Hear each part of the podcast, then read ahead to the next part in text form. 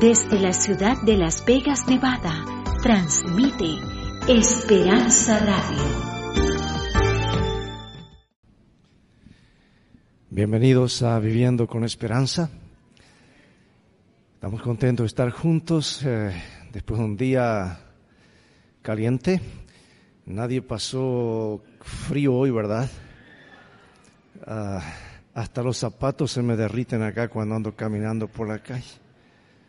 Dios es bueno, qué alegría estar con ustedes, amados. Gracias, pastor, por ese mensaje musical. Gracias al Praise Team por, por los cantos tan bonitos. Y porque nuestro ambiente está preparado ahora para escuchar la voz del Señor en su palabra hablándonos. Su palabra es vida para nuestras vidas.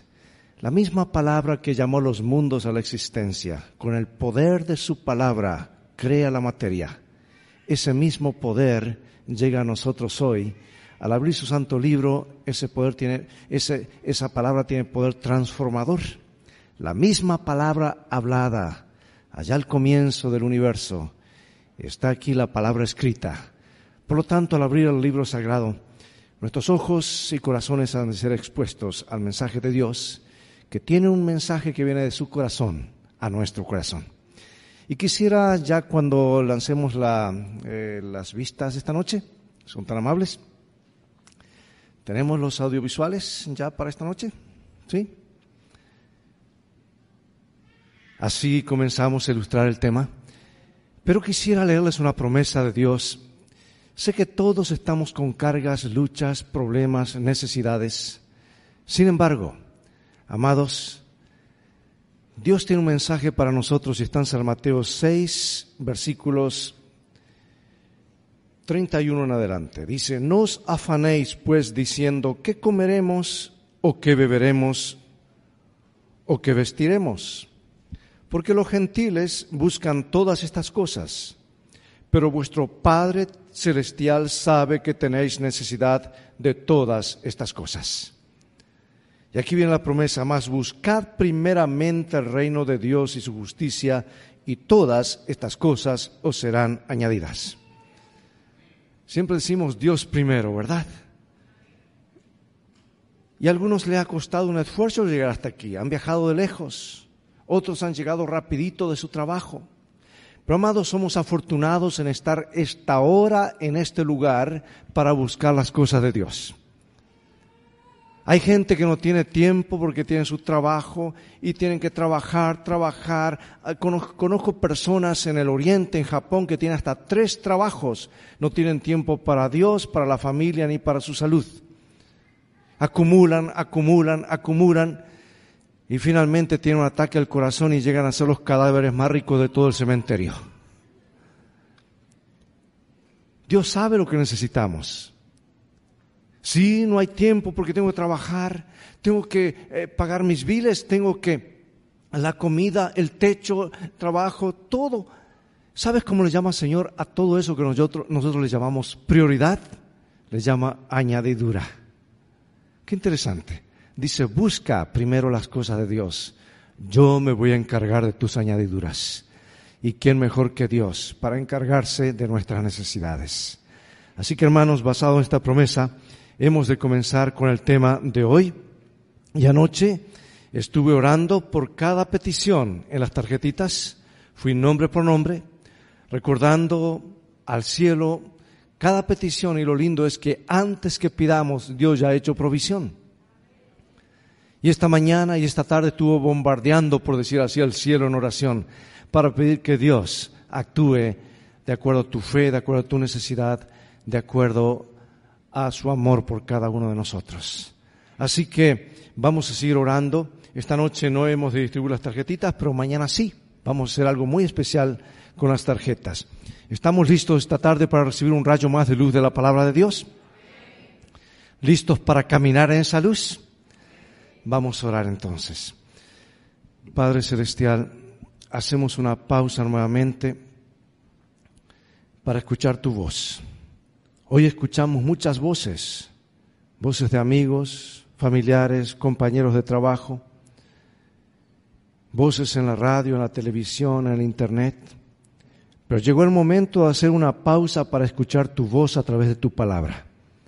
háblanos y danos oídos atentos y corazones dispuestos a seguirte.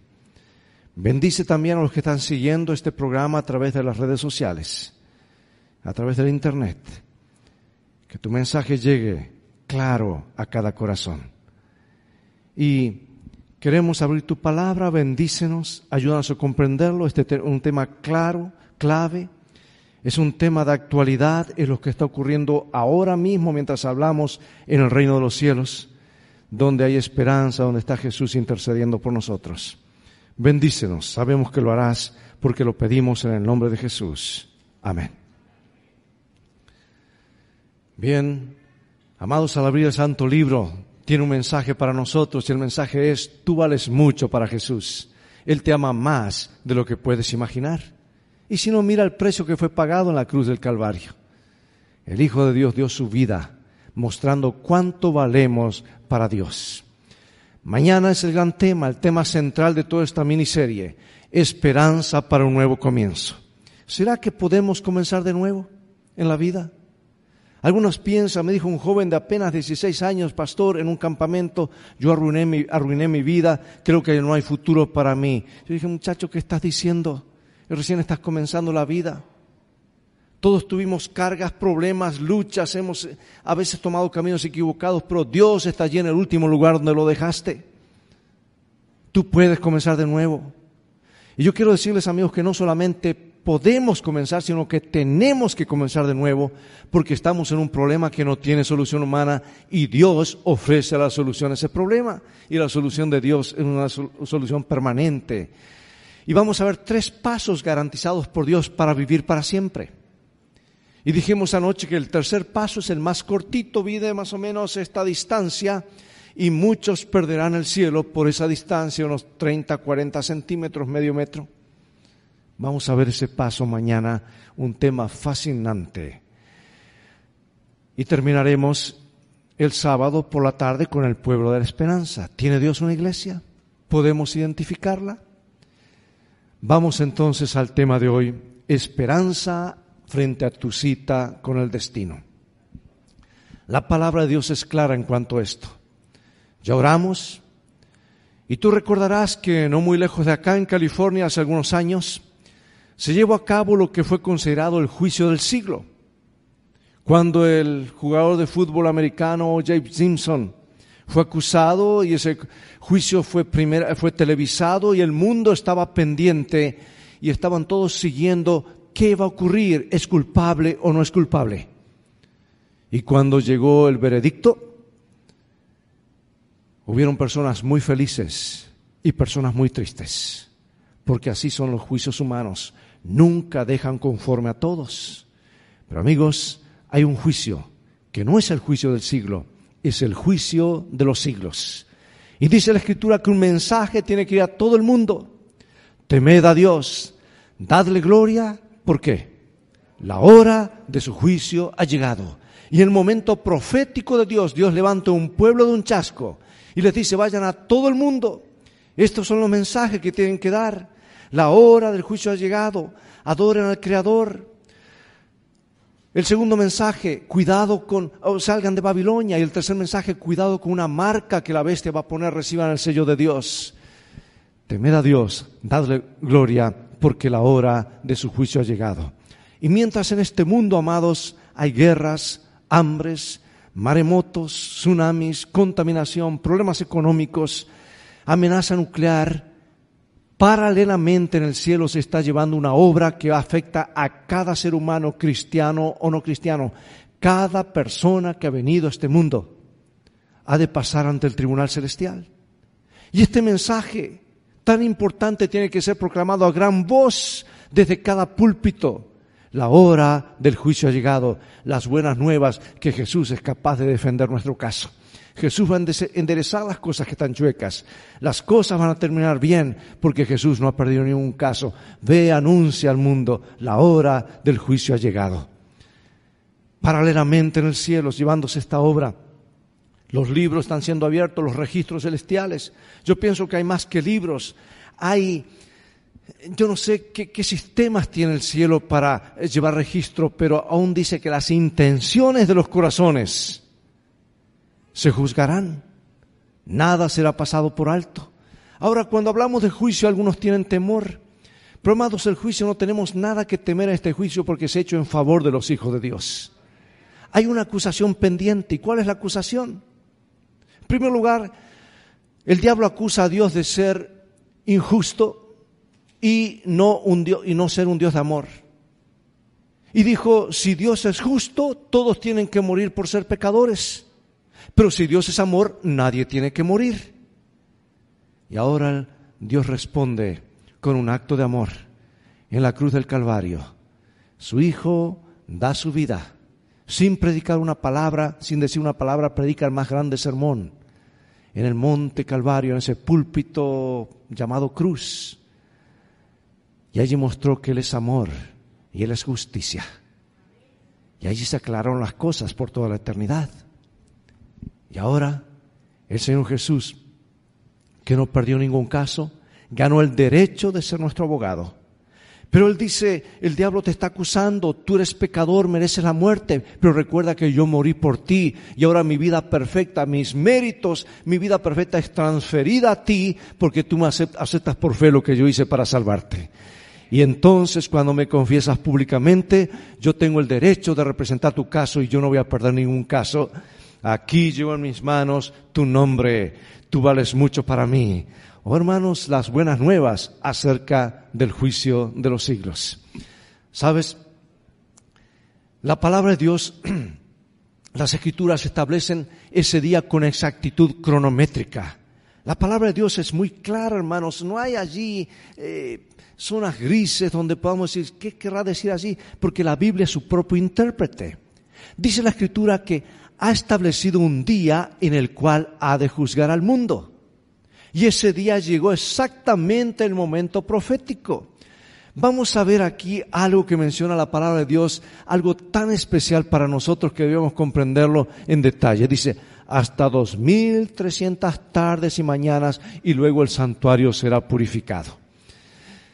Yo sé que algunos de ustedes están tomando nota, otros queremos decirles que para facilitar esto tenemos un bosquejo, un estudio adicional que ustedes recibirán a la salida, donde está todo este tema, donde podrán profundizar más y también compartir con sus amigos.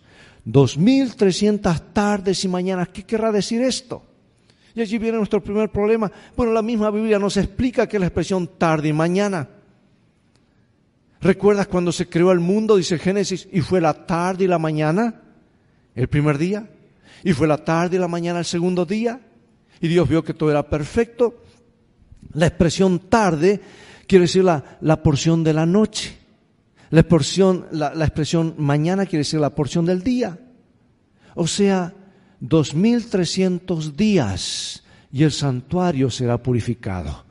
Ahora, amados, en la profecía, y quisiera que aquí estemos un poquito atentos porque no vamos a complicarnos mucho en fechas y demás, pero vamos a dar el marco y la base para lo que vamos a mencionar, algo maravilloso, lo que Jesús está haciendo en favor de sus hijos uh, en este momento mientras hablamos. En la profecía, un día profético equivale a un año literal. Y allí tenemos las evidencias bíblicas, hay más versículos, de hecho. O sea que un día uh, eh, profético equivale a un año literal. Por lo tanto, cuando menciona 2300 días, equivale a qué? 2300 años.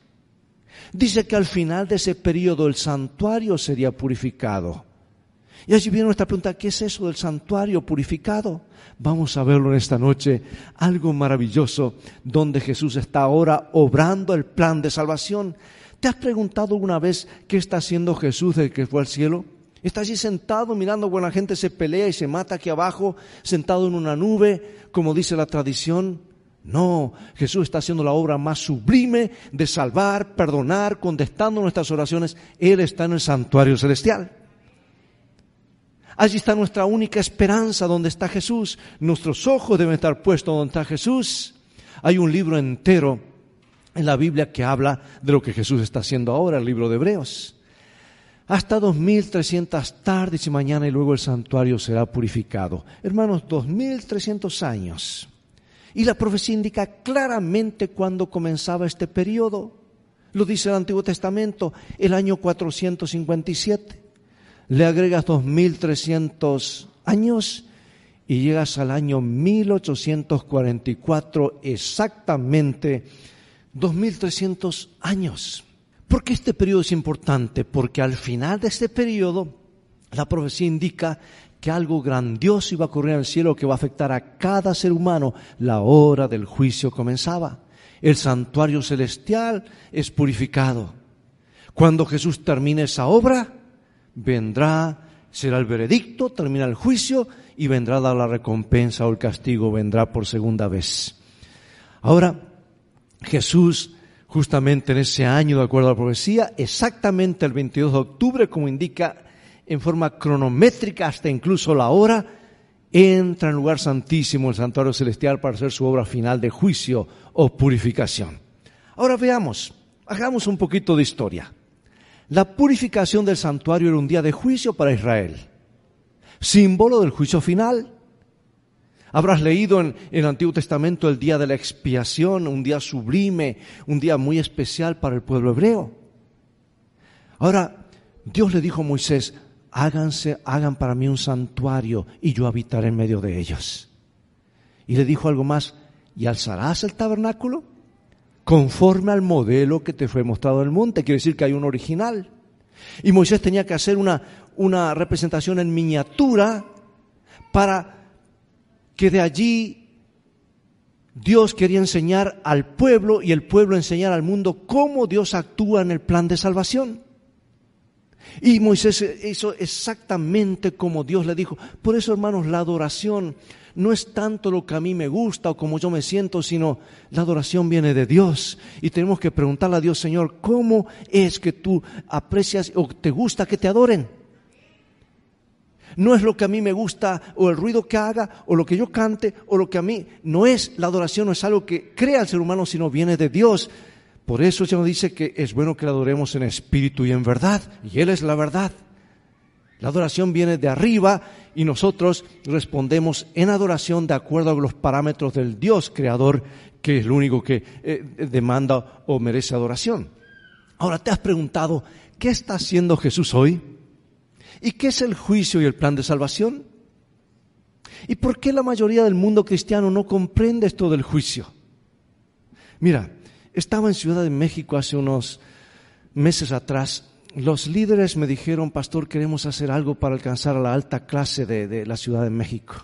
Yo le dije, hermano, yo no tengo experiencia en eso. Bueno, pero ¿qué podemos hacer? Yo, mira, lo, lo que sé es que esta gente no va a asistir a cualquier lugar, no va a asistir a una iglesia. ¿por qué no rentan un hotel de cinco estrellas y hacen invitación especial? Entonces la gente va a ir, pero acuérdense que va a ir con sus limusín, va a ir con su guardaespaldas, va a ir con... Eh, ahí va, si piensan alcanzar a gente del gobierno y a gente, a los, a los grandes comerciantes y también los, eh, eh, del mundo businessmen, hagan algo que atraiga a esa gente. Así que hicieron y dice, pastor, tenemos el lugar se animaría a venir a predicar viernes, sábado y domingo? Yo, yo creo que sí, pero ¿qué predico a esta gente? La única oportunidad que esta gente va a tener de escuchar la palabra de Dios. Yo no puedo hablarle, el Señor te ama, ven a Jesús, arregla todo. Hermanos, esa gente es la única oportunidad de escuchar el mensaje claro de Jesús para esta hora. Ellos habrán escuchado todas esas otras cosas. Y me vino a la mente lo que Dios nos dijo que prediquemos viernes, el mensaje del primer ángel, sábado el mensaje del segundo ángel y domingo el mensaje del tercer ángel. Los tres mensajes que Jesús dije deben ir a gran voz a todo el mundo. Y la primera noche, cuando veo llegar gente con guardaespaldas y veo allá al entrar al hotel con sus coches y guardias y demás y, limusines, yo digo, aquí viene persona de alto perfil, Señor, ayúdame para exponer a esta gente a tu mensaje, al mensaje de tu palabra comienzo a hablar este tema, hermanos, y en la segunda fila un señor con un bastón me miraba fijo. Y yo lo veía muy atento. Y yo seguía desarrollando el tema y él, y él parece se salía del asiento. A la salida termino el tema y se acerca, pastor, mucho gusto, gracias por la presentación. Gracias por aclararme las cosas. Yo pregunto, bueno, ¿con quién tengo el gusto de hablar? Bueno, usted a mí no me conoce posiblemente, pero aquí toda esta gente me conoce. Yo soy el ex district attorney, o sea, el, el, ah, ¿cómo se llama? El, ah, el, fiscal, el ex fiscal general de la Ciudad de México. Ya estoy jubilado, aquí todos me conocen. Yo soy magistrado. Yo he estado estudiando la Biblia por años. Y cuando llega este tema del juicio cada vez me confundo más y más. Escucho un ministro que dice que el juicio es cuando una persona muere, que el juicio es cuando Jesús viene, que el juicio es esto, lo otro, y cada vez me confundo más. Y yo digo, como magistrado, si nosotros actuamos de una forma coherente y hacemos un juicio y ponemos evidencias, ¿cómo Dios va a actuar en forma arbitraria, mandar al cielo, al infierno, así nomás? Nunca cada vez me confundía más, pastor, el tema de esta noche hizo clic en mi mente. Ahora entiendo todo el Evangelio. Ese hombre estaba que rebosaba de alegría. Lo puse en contacto con el, presidente y, otro pastor local. Para sorpresa, siguieron estudiando. Dos semanas después, él, su esposa y su cuñada se bautizaron y tomaron a todo el mundo por sorpresa. Hermanos, hay poder en los mensajes que Jesús dice, predica a todo el mundo. Estos son los mensajes para esta hora. La hora del juicio ha llegado, hay esperanza en Jesús. Muchos no entienden a Jesús. La religión de muchos termina en la cruz, pero Jesús ya no está en la cruz. La tumba está vacía, Jesús está vivo, intercede hoy. ¿Qué está haciendo Jesús? Está como sumo sacerdote, está, está ocupado en esta obra final del juicio, salvando a los hermanos, otorgándoles su perdón cuando oramos. Jesús está en el santuario celestial, terminando esta obra. Y sí, tu caso ha de pasar, el mío también, pero Jesús sabe nuestra defensa, las buenas nuevas acerca del juicio. Y por casi 2500 años Dios trató de enseñar al pueblo el plan de salvación a través de ritos y servicios en el santuario para que, perdón, para que anunciaran al mundo el plan de rescate. Y hoy las cosas no han cambiado. Dios quiere que este mensaje llegue a cada corazón. Pero tristemente, hermanos, nos hemos quedado en el camino. Tristemente, la mayor parte de las iglesias evangélicas y protestantes y católicas, digo con todo cariño porque tengo cuatro primos curas y cinco primas monjas, ¿ok? Tenía un tío más católico que el mismo Papa. Todos sus once hijos los puso a todos en, y todos estudiaron, claro, muchos dejaron, otros ya están jubilados. Sin embargo, ah, cuando hablo, hablo con mucho cariño porque tengo amigos en muchas denominaciones y todos son bienvenidos a escuchar la palabra de Dios. Pero amados, la mayoría de la región termina con un Cristo en la cruz, pero Jesús no está en la cruz, Jesús vive hoy. Y pronto vendrá y hoy está intercediendo. Y ese es el mensaje que tengo que predicar para esta hora, lo que Jesús está haciendo hoy por nosotros. Lo hizo en la cruz del Calvario, gloria a Dios, pero hoy vive para transmitir o conferir sus méritos de su muerte y su vida perfecta a nuestra vida. Lo que está haciendo Jesús hoy es el mensaje para esta hora. Ve, predícales, la hora del juicio ha llegado. Y Dios quiso que Israel presentase al mundo este plan. Pero Israel escondió la luz tristemente. Hermanos, y en lugar de doce tribus, el Señor levanta doce discípulos y dice, vayan al mundo y anuncien las buenas nuevas. Mira cómo Dios actúa. Sígueme de cerca porque el Antiguo Testamento, hermanos, es la única Biblia que tenía Jesús en sus días, la única Biblia que existía en los días de los apóstoles. Y así está todo el plan de salvación. Y hoy hay gente que tristemente deja el Antiguo Testamento y solamente tiene el Nuevo, porque dice, esto solamente para nuestros días, el Antiguo quedó para Israel. Pero resulta que Jesús dice, dijo escudriñar las Escrituras, ¿no es cierto? Y la única Biblia que existía era el Antiguo Testamento. Porque dice, ellas dan testimonio de mí.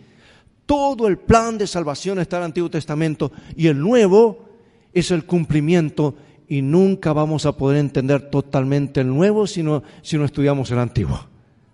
Es más o menos como si quieres ir a la universidad sin haber pasado por el high school, ¿verdad? Algo te va a faltar. Hay gente que dice, yo no entiendo Apocalipsis, es más, mejor no lo estudio porque ahí veo que aparece esto y esto y símbolos. ¿Sabes tú que Apocalipsis no tiene casi nada nuevo? 75% del libro Apocalipsis está tomado del Antiguo Testamento. Pero si no se estudia el Antiguo, ¿cómo se va a entender el Nuevo? Mira, estaba la fiesta de la Pascua. Esa gran fiesta, aquí está el plan de salvación, la fiesta de Dios y el plan de salvación. La fiesta de la, de la Pascua. Esa gran fiesta, ¿recuerdas cuando Israel salió cautivo de Egipto? Y Dios dijo, sacrifiquen un corderito y la sangre la pongan en el borde de los marcos de, las, de las puertas y el ángel de destrucción va a pasar y el que no tenga la sangre Va a haber destrucción, el primogénito va a morir, el hijo mayor de la familia. Y los egipcios no hicieron caso porque no tenían y murieron, pero fue una mortandad terrible, pero entre los hijos de Dios ninguno fue tocado. ¿Por qué? Porque esa sangre era símbolo de la sangre de Jesús que nos libra de la esclavitud y del pecado. Y ellos estaban por salir libres y salieron esa misma noche y el Cordero estuvo presente. Y sabes tú que ahora nosotros al salir del pecado, de la esclavitud del pecado, es por la sangre. Pascua. ¿Cierto? Caían las primeras lluvias, comenzaban algunas uh, espigas a madurar. Jesús Pentecostés, Pente, que caso era el comienzo. Y prepárense, comienza un nuevo año. Claro, esa persona era eliminada del pueblo. Y allí todo quedaba aclarado. Eso representa lo que Jesús comenzó a hacer en octubre de decía la purificación del santuario. Terminaba el juicio y ahora una fiesta de celebración. Se les dijo, hagan ah, cabañas de ramas, alegrense, una festividad muy, muy que al mundo cómo Dios está actuando para salvar. Pero Israel tristemente escondió la luz y no cumplió el plan de Dios. Pero hoy pues, el pueblo de Dios debería comprender claramente en el libro Conflicto de los Siglos. Mira esta otra cita. Es el centro mismo de la obra de Cristo en favor de los hombres. ¿No crees que debemos predicar más de lo que Jesús está haciendo? Porque allí está el centro de la obra de lo que Jesús está haciendo para salvarnos. Mira esta otra. La intercesión de Cristo por el hombre en el santuario celestial es tan esencial para el plan de salvación. Hermanos, cuando leí esto me impactó. Porque a veces, muy lo que está haciendo ahora, ¿Qué hubiese ocurrido si hubiese muerto? Y cuando lo confesamos como nuestro Salvador. Qué maravillosa. Correcta comprensión del ministerio del santuario celestial es el fundamento de nuestra fe. ¿Por qué? Porque allí está todo el plan de salvación desarrollado y nunca comprenderemos el plan de salvación a menos que comprendamos este tema, que es lo que está haciendo Jesús en esta obra de juicio. Se ve brillas del trono de Dios y nos ayuda. Por eso en el libro de Daniel, 22 de octubre de 1840, en visión al futuro ese día, fueron puestos tronos, se sentó un anciano de días. ¿Quién será el anciano de días, amados? ¿Están siguiendo? El anciano de días. Dios el Padre, cuyo vestido era blanco como la nieve el pelo de, su cabeza como lana limpia. ¿Has visto tú en, en las películas, en los magistrados o en las cortes en Inglaterra, Australia, Nueva Zelanda, que usan como una peluca los jueces, una peluca blanca?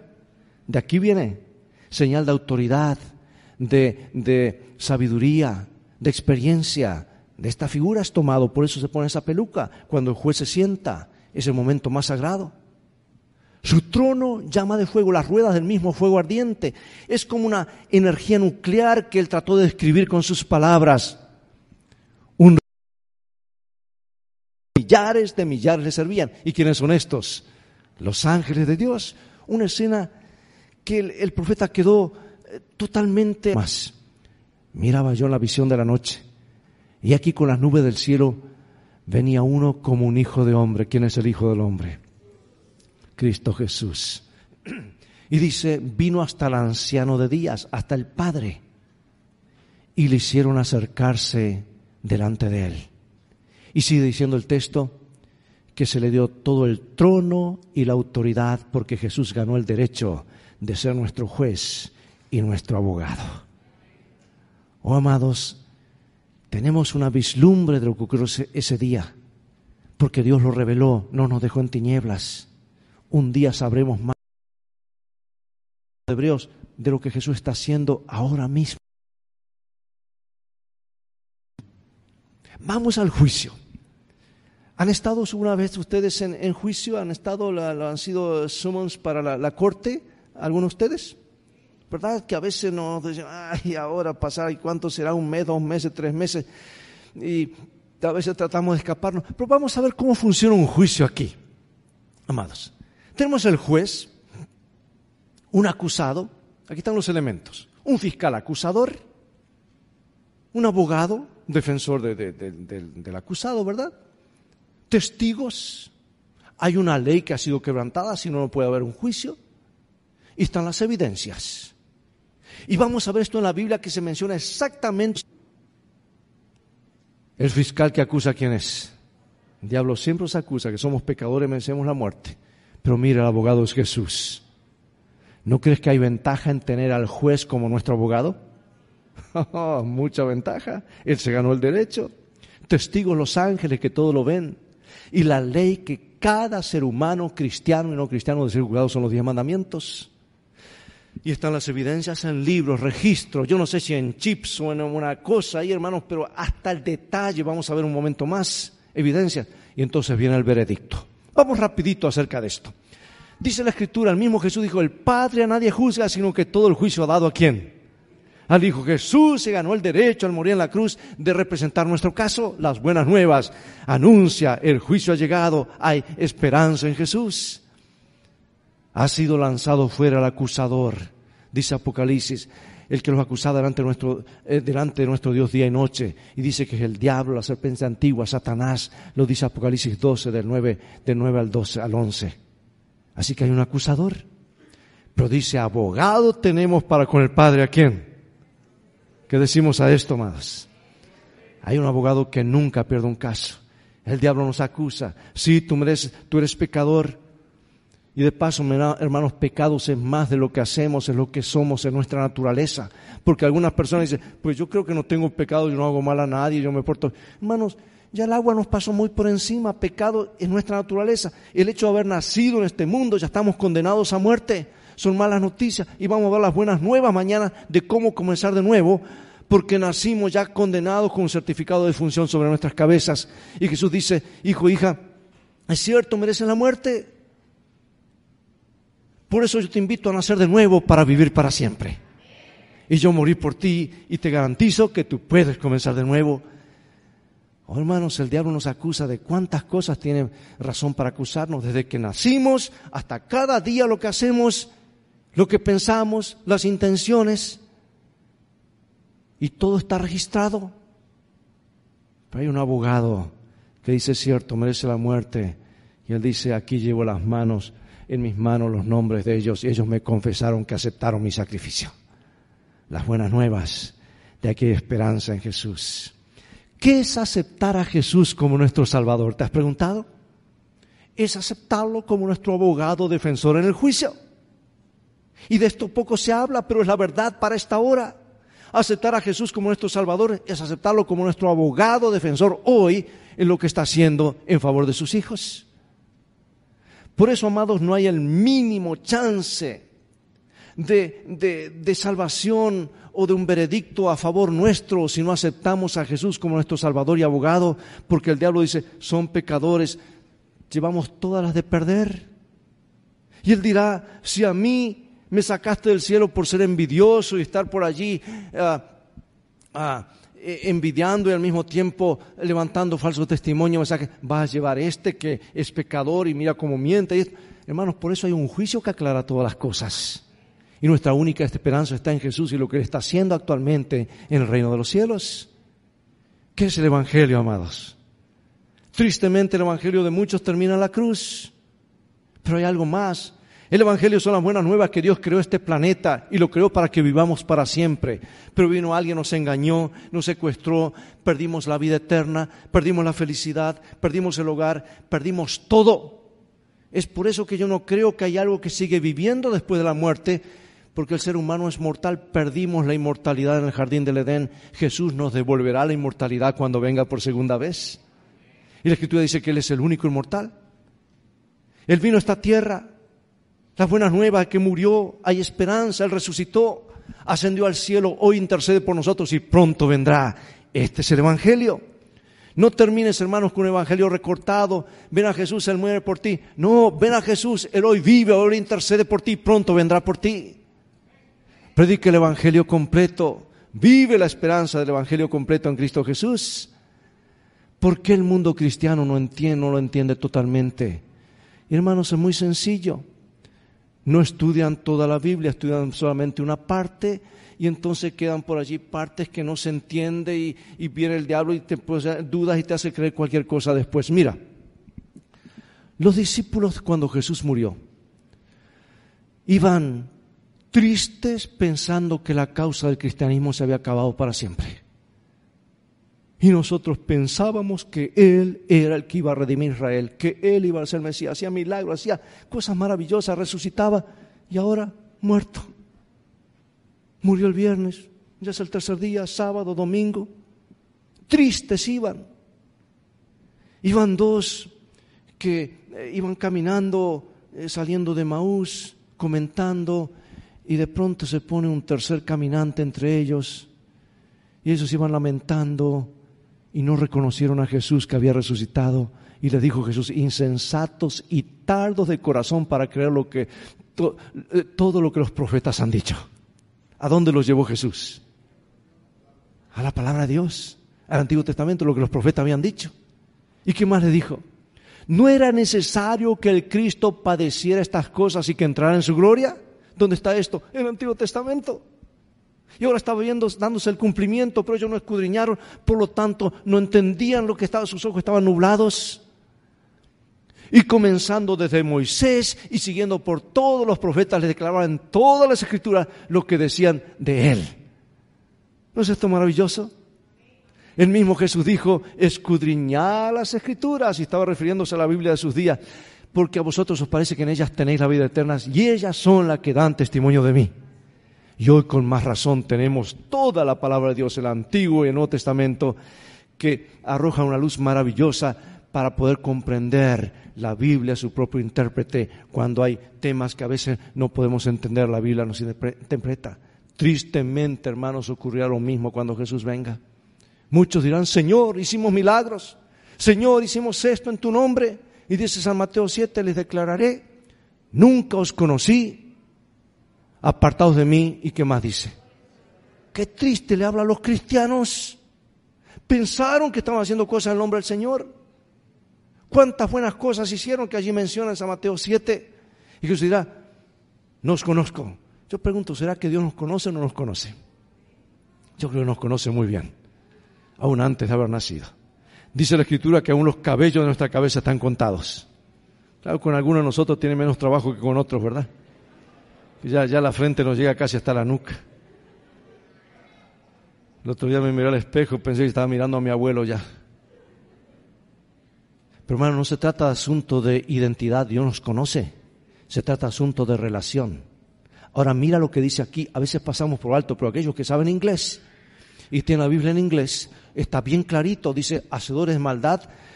¿Sabes lo que dice la, la Biblia en inglés? Those who practice lawlessness, quebrantadores de la ley. está bien clarito en inglés, está más claro. Pensaron que amaban al Señor. Y Jesús dice, si me amáis, guardad mis mandamientos. Ah, no, no, pero eso es del Antiguo Testamento, eso es de los judíos. No, hermanos, no ha cambiado nada. Dios no cambia, nosotros cambiamos y no tenemos derecho a cambiar lo que Jesús, Jesús murió y no hizo cambios, ¿por qué vamos a cambiar nosotros? Apartados de mí. Hermanos, pensaron que estaban en el camino correcto. Qué triste, no escudriñaron las escrituras por lo tanto, no entendieron tampoco el cumplimiento del Nuevo Testamento. Y cuando se habla de la ley, algunos confunden la ley escrita por Moisés en un rollo que fue colocado al lado del arca, confunden con los diez mandamientos escritos con el dedo de Dios que fue colocado dentro del arca. Los diez mandamientos existieron antes que existe Israel, antes que Adán y Eva fueran creados, vienen de la eternidad y continúan por la eternidad que esos principios fueron adaptados para después del pecado no mates, no robes, no... Sí, que cuando venga Jesús y ya termine el mal, eh, ¿qué vamos a hacer con los mandamientos? ¿No vamos a guardar más los mandamientos? Porque dicen, no hay que matar, no robar, porque ya no va a haber muerte ni, ni todo eso. No, pero hay principios que están detrás de cada mandamiento que duran para siempre. Por ejemplo, no matarás. El principio de la, de, la vida es sagrada. El respeto a Dios, el amor a Dios, amor al prójimo. Detrás de cada mandamiento hay un principio. Y esos principios vienen a la eternidad, seguirán por la eternidad. Ahora, lo que terminó en la cruz que tristemente muchos no entienden y de decir, se acaban, no, no hay que guardar los mandamientos porque eso terminó con Jesús la cruz. Lo que terminó, hermano, fueron los sacrificios, las leyes de Moisés, ceremoniales, sacrificios de corderitos, ciertas ofrendas, ritos especiales. Todo apuntaba al Cordero de Dios y cuando el Cordero de Dios muere ya no hay que sacrificar más corderitos, se cumplió todo, pero los diez mandamientos siguen y tristemente muchos por no escudriñar, cuando venga Jesús reciben la triste sorpresa pensaron que estaban lo correcto y Jesús dirá, apartaos de mí.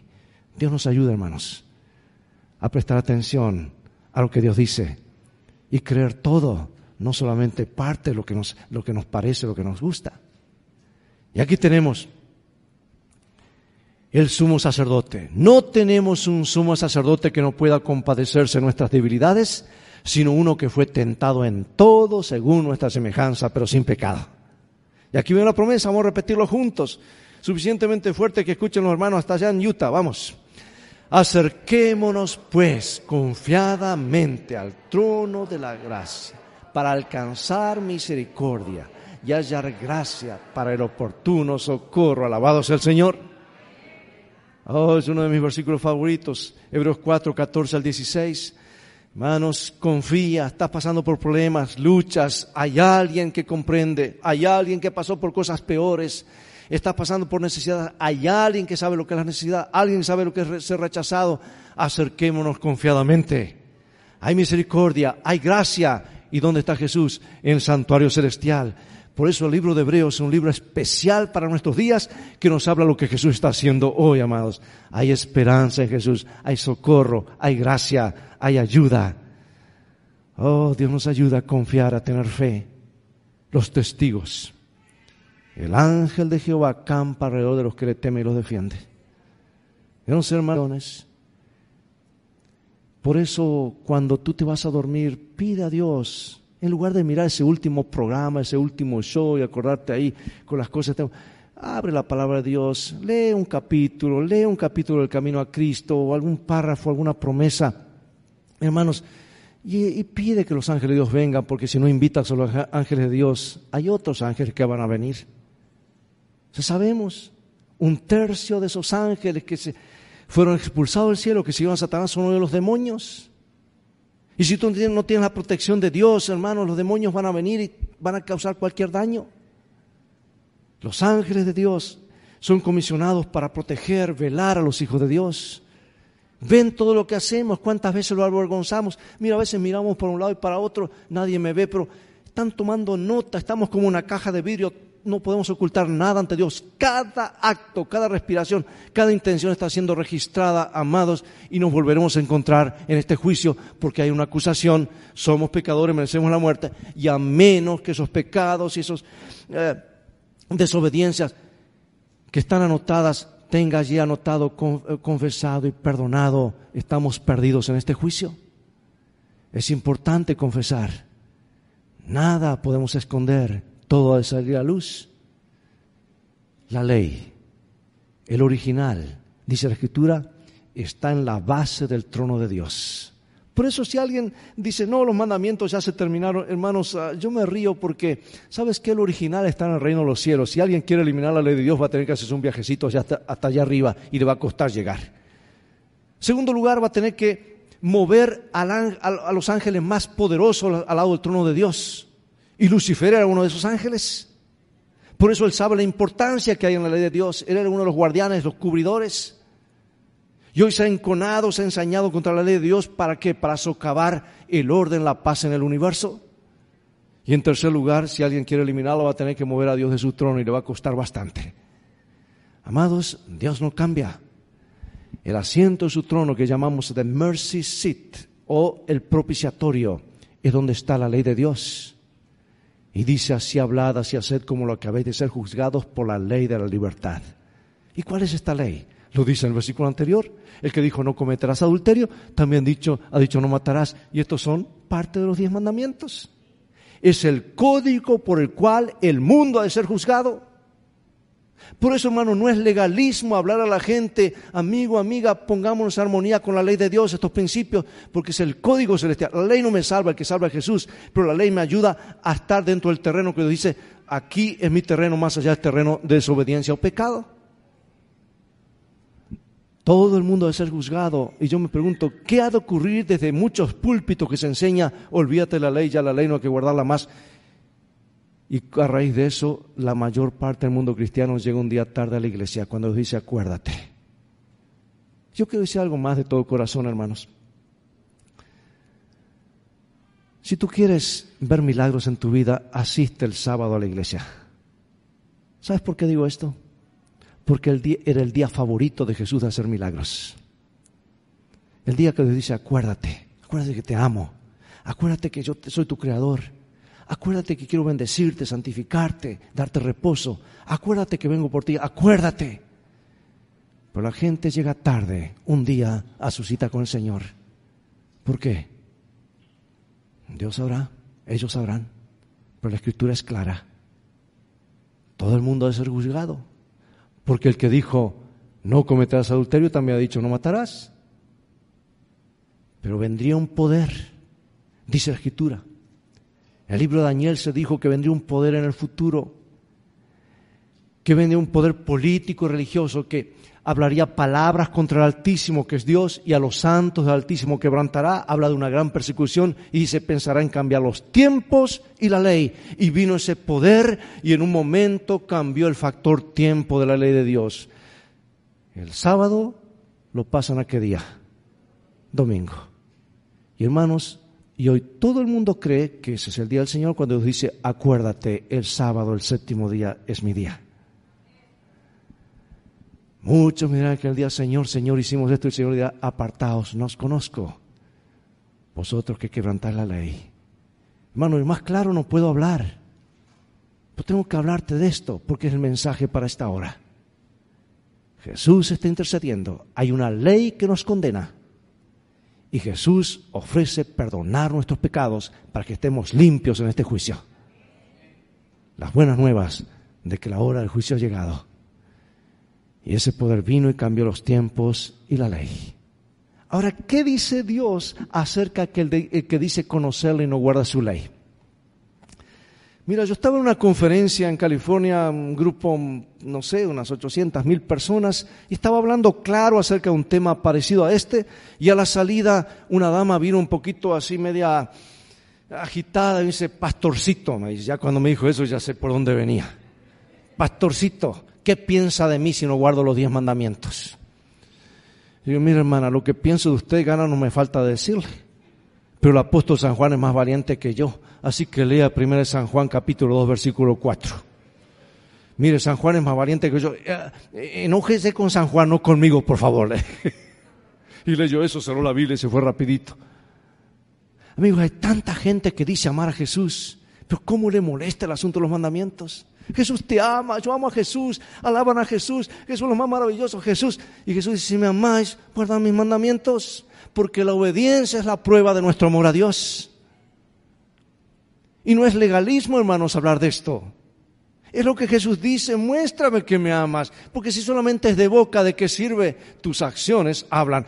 Por eso Dios tendrá un pueblo en tiempo final, y dice Apocalipsis cuando San Juan está mirando al pueblo de Dios, justo antes, Jesús está viniendo, está viendo en visión el regreso de Jesús, y él busca el pueblo, ¿dónde está el pueblo de Dios? Y el ángel dice, allí están, ¿y quiénes son? Allí están, tienen paciencias, aman a Jesús, tienen la fe de Jesús y también guardan los diez mandamientos. No te equivoques, Dios tiene un pueblo que ama tanto a Jesús que está dispuesto a obedecerle. Así que, hermanos, eh, la palabra de Dios es muy clara en cuanto a esto. ¿Te imaginas lo que sería Las Vegas esta noche si todos guardasen los diez mandamientos? ¿Te imaginas lo que sería? ¿Que nadie robe? Que nadie mienta. Hasta los políticos tenían que andar derechito, ¿verdad? Que nadie cometa adulterio. Se acabarían hasta las telenovelas. que nadie envidie, que nadie hable falta de testimonio, que los hijos amen a sus padres, los padres a sus hijos, que todos asistan al mismo día a su cita con Dios, que Dios dice, acuérdate, el séptimo día, este es mi día. ¿Te imaginas lo que sería Las Vegas esta noche? Sería un paraíso, todo el mundo vendría a vivir acá. Se le acabaría el negocio al diablo porque el diablo está en el negocio en mantenernos al margen de la ley, en desobediencia, porque sabe que eso es pecado y en pecado estamos muertos para siempre. Por eso Dios hace un juicio, para aclarar las cosas y mostrar en tu universo que hay gente que todavía le ama y que le obedece. No para salvarse, sino por amor a lo que él hizo por él, por cada uno.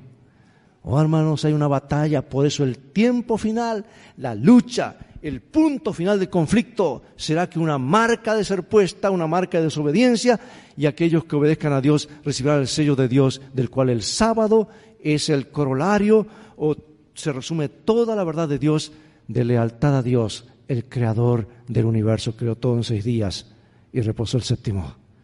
Hay una batalla está pronto a terminar.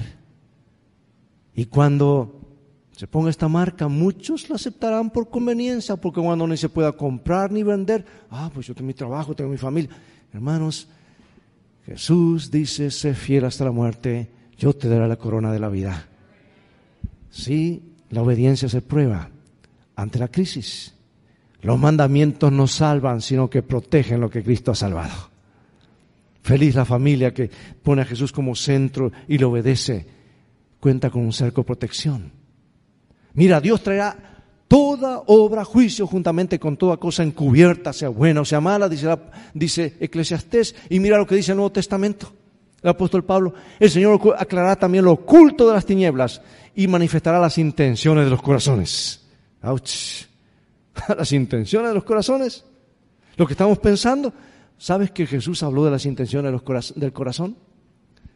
¿Sabes tú que el sermón del monte no es otra cosa sino la explicación en detalle de los diez mandamientos, las leyes del reino? Y Jesús habló de las intenciones. Dijo, no matarás, pero si tú tienes odio en tu corazón y tienes eso que, eso que está en tu corazón, e, ese sentimiento, ya estás matando.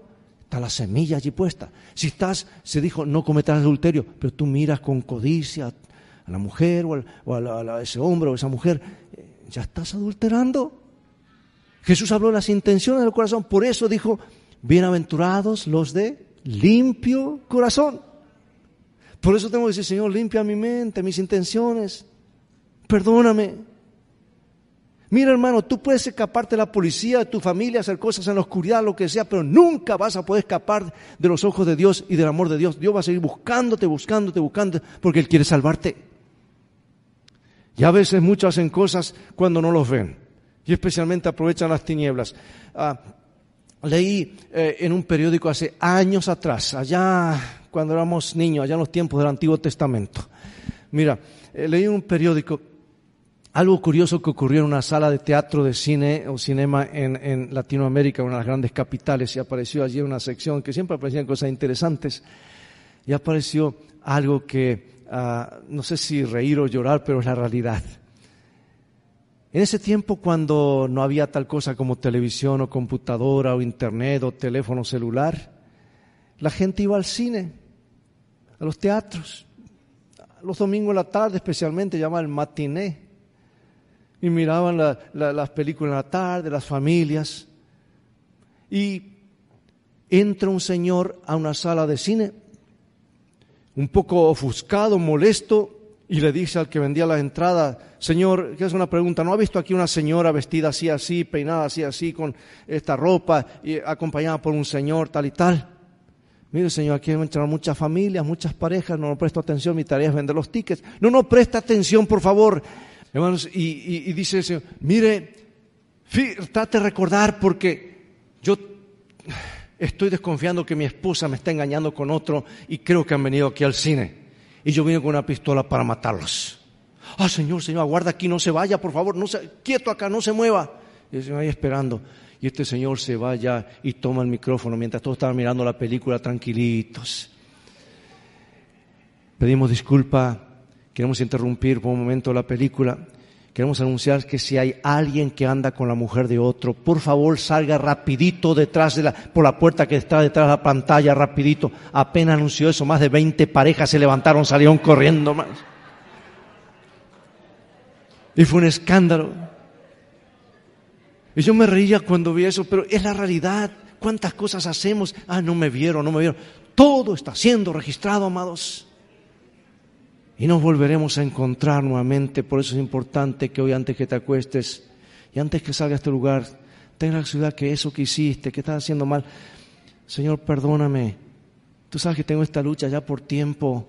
Dame el poder para vencer. Porque hay poder en el nombre de Jesús. Y si piensas que no es poderoso, mira la, mira la tumba vacía. Si Él tuvo la solución para el problema de la muerte, también tiene la solución para el problema de los vivos. Para Él no hay nada imposible. Lo oculto de las tinieblas, las intenciones de los corazones. Amados, pero hay más. Ah, Jesús, como dije en el Sermón del Monte, habló de las intenciones del corazón, ¿verdad? Mas yo os digo que de toda palabra ociosa que hablen los hombres, de ellas también darán cuenta en el día del juicio. ¡Auch! ¿Cuántas cosas hablamos? Porque por tus palabras serás justificado o por tus palabras serás condenado, dice Jesús. Todo está siendo registrado. Está hablando aquí de un juicio.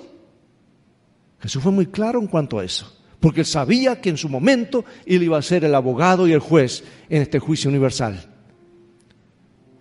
Las personas promedio. ¿Estamos terminando ya, hermano? Todavía nos falta un ratito. Gracias. Saben que yo tengo algo especial. Hay muchos predicadores que les gusta predicar con música, ser llamados con música. Si yo tengo música, me distraigo, me distraigo y me bloqueo, no puedo seguir. Así que vamos a cantar al momento, ya sobre el final, hermana. Gracias. La persona promedio habla suficientes palabras en una semana. Alguien ha hecho un estudio para llenar un libro de 320 páginas. Yo creo que algunos hablan para llenar una enciclopedia. Y yo pregunto, ¿cómo está tu biblioteca? ¿Qué hay registrado allí? Todo saldrá a luz. Amados, y aquí viene una promesa, cualquiera pues que me confiese delante de los hombres, yo te también le confesaré delante de mi Padre que está en los cielos. Hay un libro donde Dios quiere tener tu nombre. Y allí se escribe tu nombre cuando confiesas a Jesús que aceptas lo que hizo para salvarte. ¿Qué hizo para salvarte? Murió, fue sepultado y resucitó. Por eso le ha puesto el bautismo como un símbolo de que al ser bautizados estamos demostrando públicamente que confesamos que aceptamos lo que Jesús hizo para salvarnos.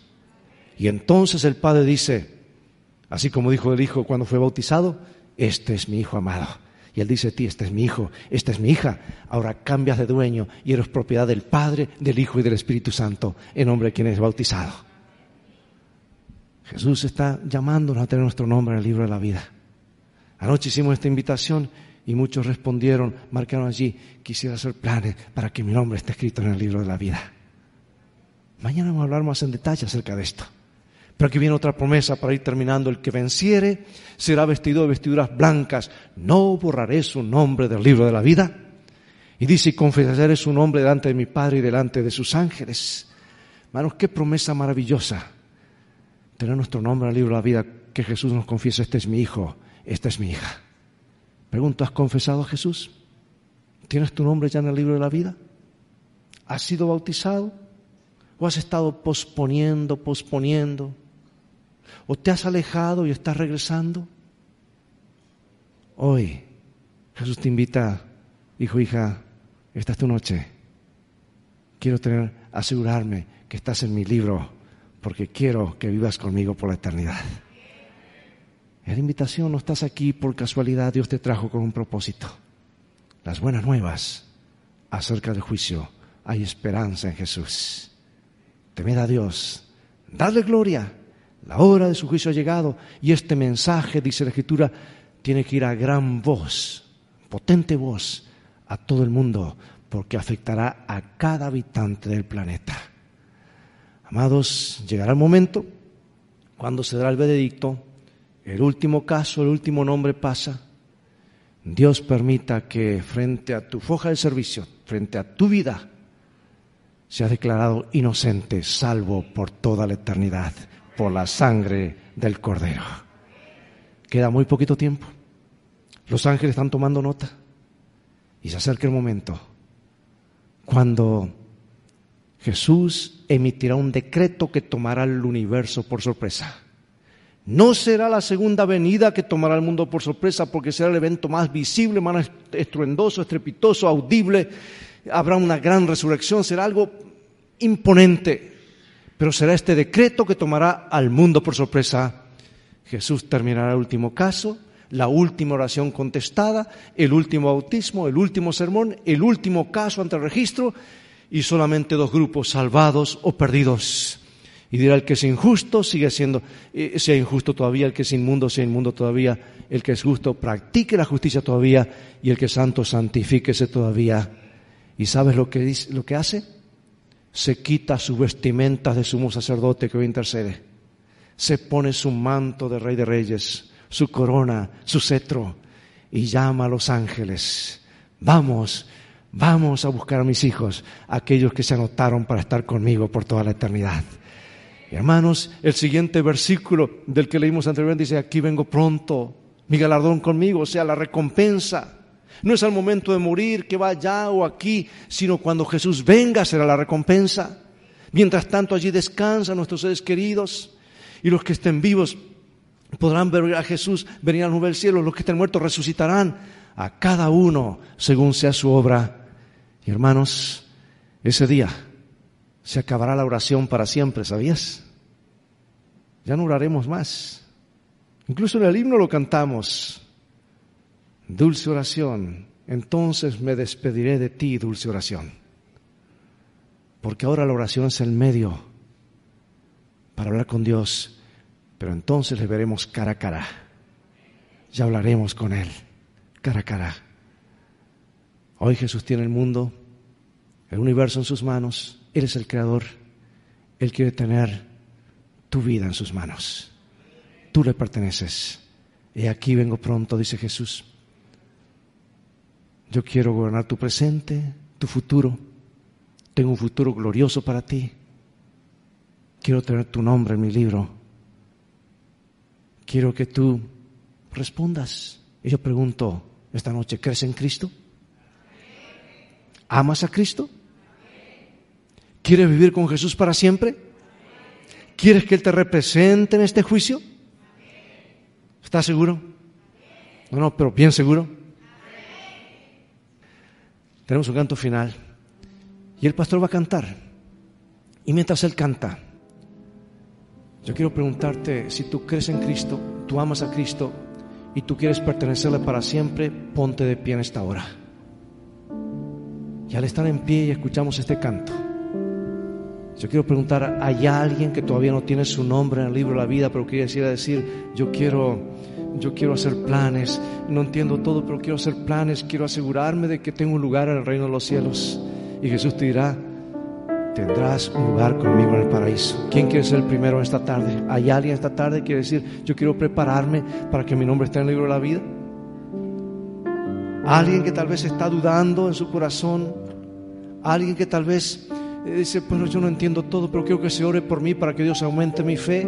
¿Hay alguien en esta hora? Yo quiero orar por esa persona. El pastor ha de cantar. Y mientras él canta, si tú esta noche quieres decir, Señor, gracias por lo que has hecho por mí. Yo quiero que tú tengas mi nombre en el libro. Quiero estar listo cuando vengas. Perdona mis pecados. Quiero salir aquí con la seguridad que voy tomado de tu mano. Mientras Él canta, ven aquí al frente para orar. Si has caído, hay perdón en Jesús. Ven en esta hora. Yo voy a estar aquí para recibirte, para orar por ti. Pastor, llévanos al trono de Dios.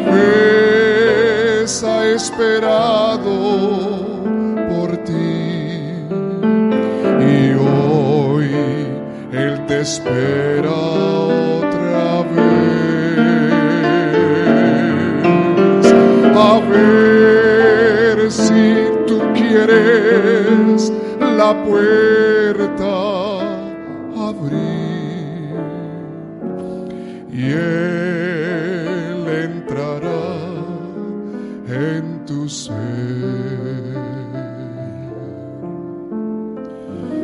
Si tu fe decides a Cristo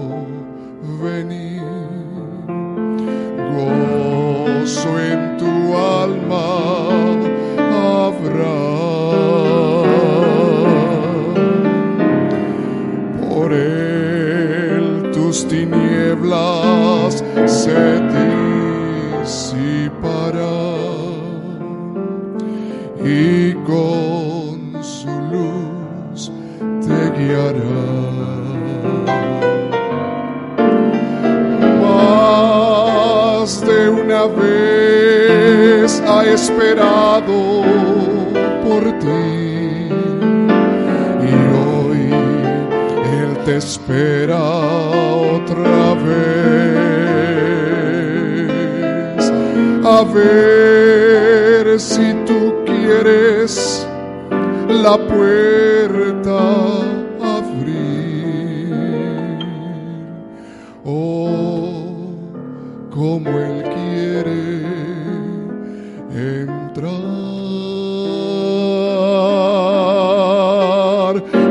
ver si tú quieres la puerta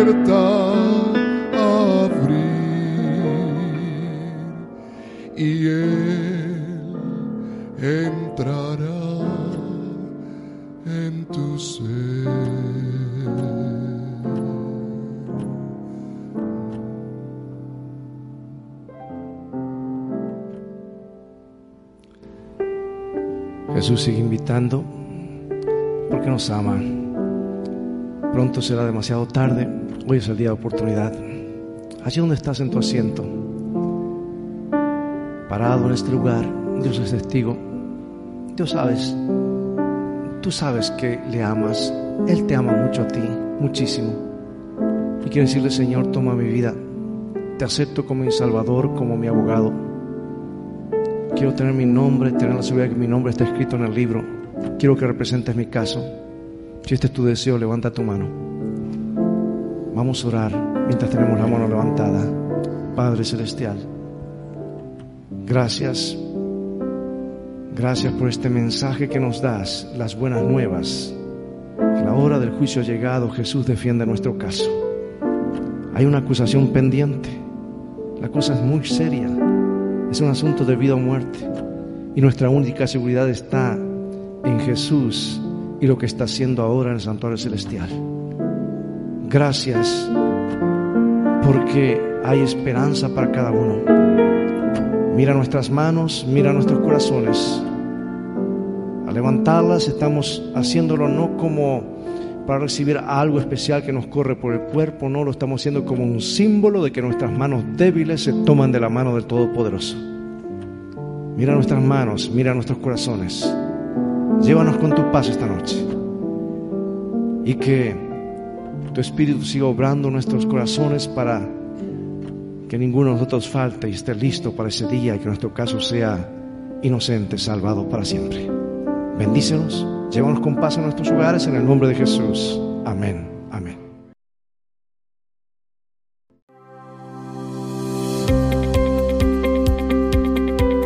Esperanza Radio. Siga disfrutando de nuestra programación en www.esperanzaradiolv.com.